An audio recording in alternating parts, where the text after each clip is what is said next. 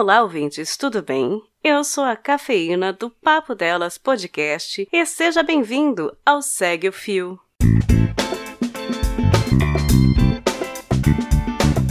Este é o programa do Midcast, onde são materializadas em podcast as populares threads do Twitter em episódios de até 8 minutos. Se você não sabe do que eu estou falando, thread é uma sequência de vários tweets abordando um tema específico, onde apenas 280 caracteres não seriam suficientes. Nesse formato, sempre haverá uma pessoa narrando, pode ser um convidado, algum integrante do Midcast ou a própria pessoa criadora do fio. Vale lembrar que o conteúdo a ser reproduzido aqui possui autorização prévia do autor ou autora.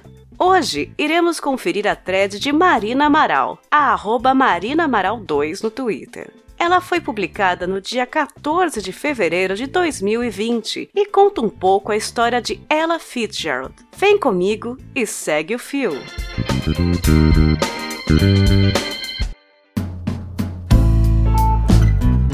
Marilyn Monroe uma vez respondeu durante uma entrevista para uma revista americana quando perguntada sobre seus cantores favoritos. Minha pessoa favorita e eu a amo como pessoa e como cantora. Acho que ela é a melhor. É Ella Fitzgerald. Ella Fitzgerald já era uma potência reconhecida por um grande número de pessoas na década de 50, fato que não impediu que ela fosse vítima do mais profundo racismo e preconceito. Naquela época, apenas casas de shows muito pequenas contratavam seus shows. Em 1954, os caminhos de Marilyn e ela se cruzaram quando a atriz foi assistir a um show de ela em Los Angeles. A amizade que surgiu se consolidou e durou até o fim da vida de Marilyn. Eu tenho uma grande dívida com Marilyn Monroe, declarou ela em uma entrevista.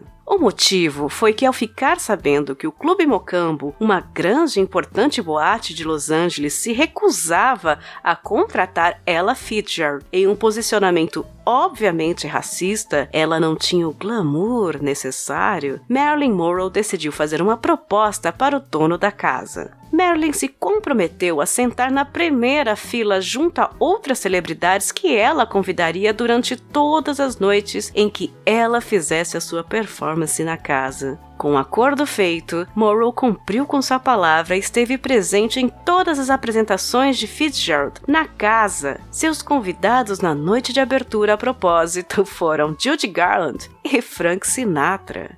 A presença de Marilyn e seus convidados deu enorme notoriedade à casa de shows, que a partir de então passou a ficar absolutamente lotada. Impressionado com o sucesso de ela, todos os shows esgotados, o dono da Mocambo a contratou para duas semanas extras de shows. Relembrando esse episódio, ela declarou para a revista MS: Depois daquilo, eu nunca mais tive que tocar em uma casa de shows pequena.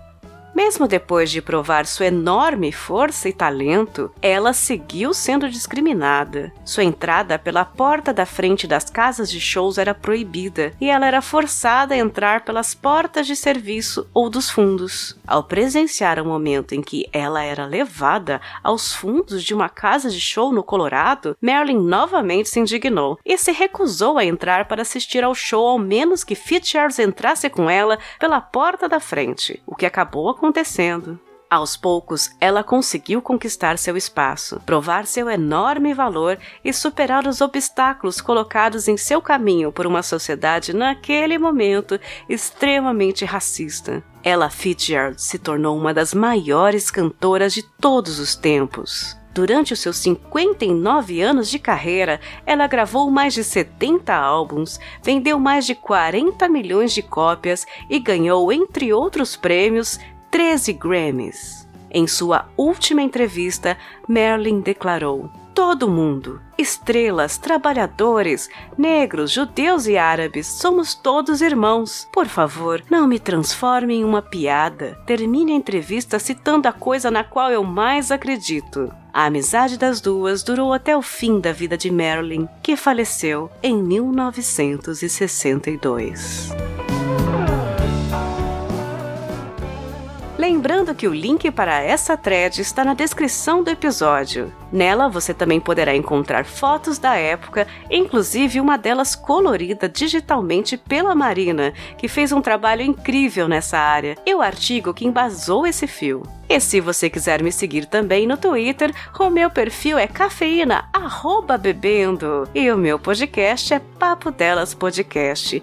Vocês todos também serão bem-vindos no feed. Muito obrigada por essa oportunidade, um abraço ao Midcast e seus ouvintes, e se você tem alguma sugestão de conteúdo para este formato, é só marcar no Twitter do perfil do Midcast, o arroba podcastmid. Muito obrigada e até a próxima! Tchau, tchau!